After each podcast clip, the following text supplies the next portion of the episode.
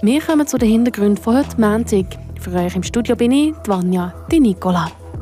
Am 10. Dezember steht bei der TPF der alljährliche Fahrplanwechsel an. Wir fassen noch zusammen, was sich im Freiburger ÖV-Netz wird ändern. Heute da hat in Bern wie jedes Jahr der Zibelemerit stattgefunden. Radio FR ist für euch gucken.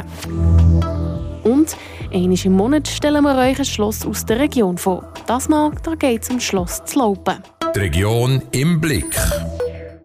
Viele von euch sind tagtäglich mit dem ÖV unterwegs. Egal ob mit dem Zug oder mit dem Bus. Darum könnte euch das, was jetzt kommt, ganz besonders interessieren.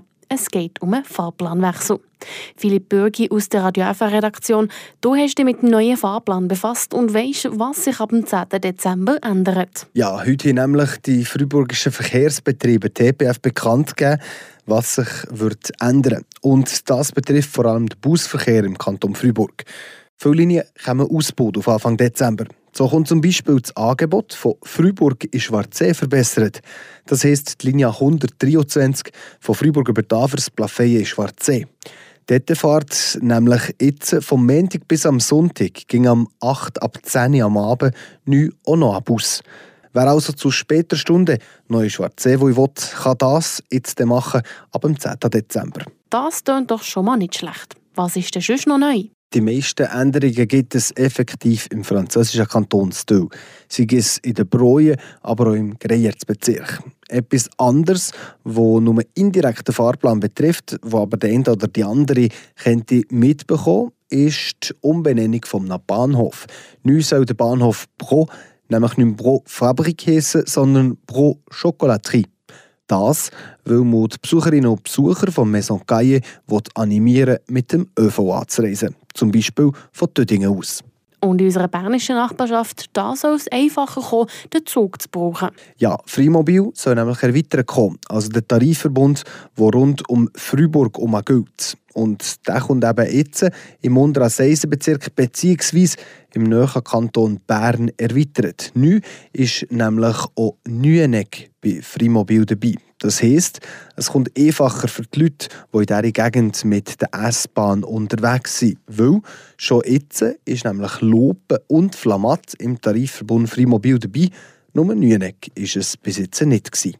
Merci vielmals, Philipp Bögi, für die Ausführungen. Alle Änderungen, die es neu wird geben, findet ihr natürlich über die ÖV-Anbieter, sei das die SBB oder über die TPF.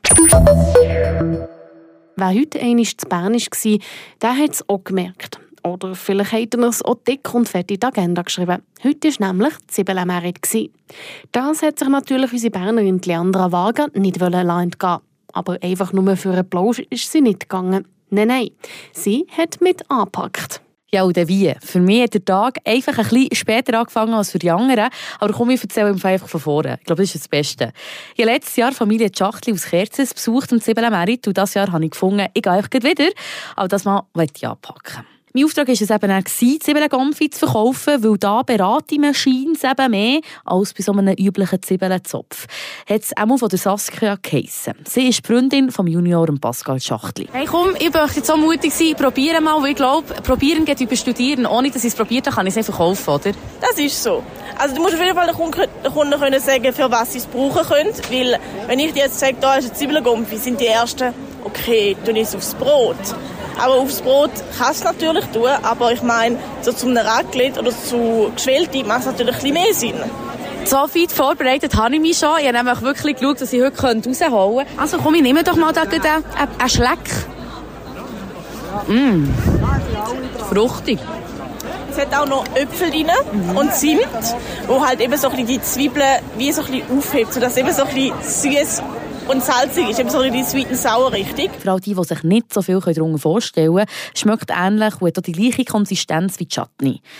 Als ich alles gewusst habe, wie das jetzt eben schmeckt und so, ist es ab ans Verkaufen gegangen. Und da eben immer schön lächeln, freundliche Bönschenmassen schauen, weil Lätschen ziehen einfach nicht. Guten Morgen. Guten Morgen. Darf ich, würdet ihr gerne probieren, ein bisschen Gonfi? Ja, Was? Zwiebelgummi? Ja, sicher. noch nie gehört oder Nein, noch nie gesehen? Nein, nein, nein, Es ist Hönne gut. Ich kann euch sehr empfehlen zu äh, Raclette oder Fondue, was man ja auch jetzt immer wie mehr isst, oder? Sehr gut, sehr gut. Das gibt mir neue Ideen für unser Raclette-Stübli. Genau, also hört, ich würde jetzt da schnell den Löffel euch geben, einen super. Ja. Jetzt könnt ihr da den Löffel da ein bisschen reinhaben und ein bisschen probieren. Und Wow. schauen, ob es mundet. Das sieht ja speziell aus. Jetzt bin ich sehr, sehr gespannt. Und siehe da, ich hatte einen Verkauf. Tada! Ja, das ist ja mega fein. Ist gut?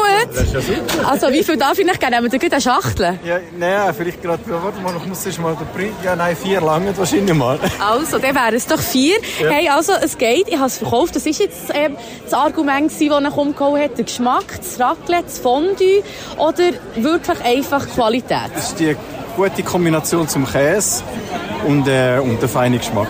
Also an mir ist dem Fall nicht gelegen, die verkaufen sich im Fall einfach von selber.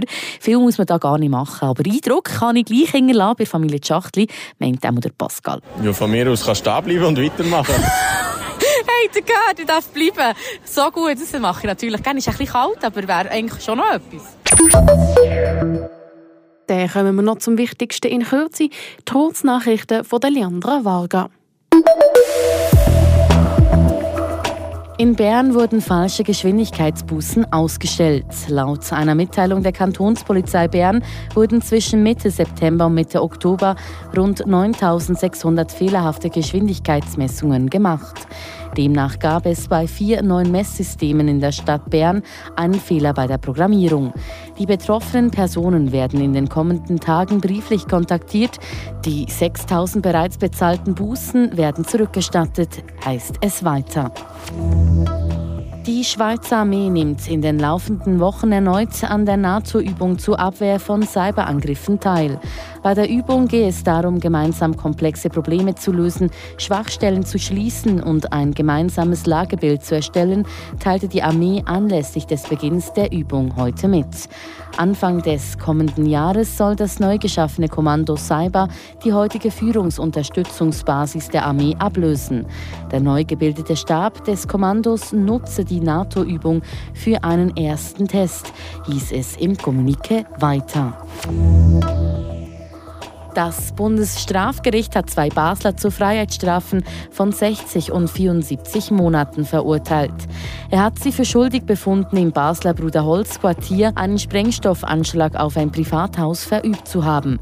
Beim Sprengstoffanschlag Ende März 2022 entstand ein Sachschaden von 170.000 Franken. Verletzt wurde niemand. Die Region im Blick. Einmal im Monat stellen wir euch ein Schloss aus der Region vor. Das Mal geht es um ein Schloss, das zwar nicht in unserem Kanton steht, aber gleich ganz nah bei uns ist. Das Schloss Laupen. Und das Schloss, das hat eine lange Geschichte hinter sich. Eine Zusammenfassung von der Geschichte vom Schloss Laupen und was das es Gruseliges mit dem Käfigturm auf sich hat, das gehört dem Beitrag von der Tracy Mather. Das Schloss Laupen ist zwischen dem 12. und 14. Jahrhundert gebaut worden. Dabei hat sich Burgcharakter beibehalten, von der Zeit, wo noch Ritter, Gräfinnen und Landvögte dort verkehrt haben. Verkehrt, weil das Schloss Laupen lang kein Wohnschloss war. Kathrin Giesel, die im Schloss auch Führungen macht, erklärt, wie das, Schloss vor vielen Jahren hat ausgesehen Was es hatte, ist der Bergfried. Das war aber kein Wohnturm. Das war mehr ein Schutzturm. Und es hatte einen Brunnen, der Sodbrunnen, den kann man heute noch sehen im Schlosshof, und die Ringmauer.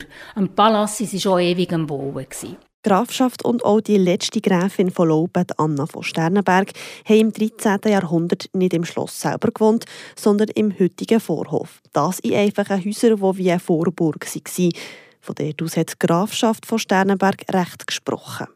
Knapp 100 Jahre später hat Bern im Schloss Laupen eine Landvogtei eingerichtet. Es war dann so, dass ein Landvogt hierher kam und er hat Bern aber erst nach 50 Jahren bewilligt, dass hier das neue Schloss bauen wird. Und dann ist der Landvogt hierher wohnen. Und bis zum letzten Landvogt war es ein Landvogtsitz, erklärt Katrin Giesel. Ein Landvogt war beispielsweise der Niklas Gottfried von Diesbach. Er ist im Jahr 1792 ins Schloss Laupen gekommen, per Losentscheid. Das, weil niemand von den Adeligen unbedingt auf Laupen wollte. Laupen war eine arme Landvogtei.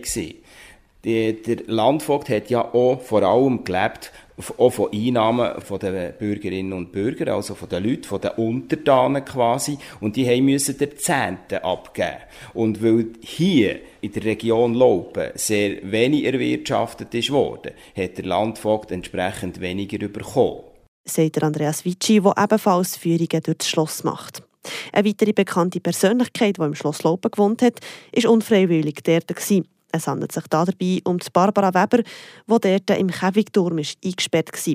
Katrin Giesel erzählt, warum. Das war eine Kindsmörderin, die dort eingesperrt war, weil sie ein Baby, das sie hat bekommen nicht verheiratet war, einfach in den Wald geschossen hat. Sie ist dann verurteilt worden und sie ist dahinter im Leuenbühl mit dem Schwert hingerichtet worden. Heute gibt es im Käfigturm vom Schloss Laupen eine Ausstellung, die der Barbara Weber gewidmet ist.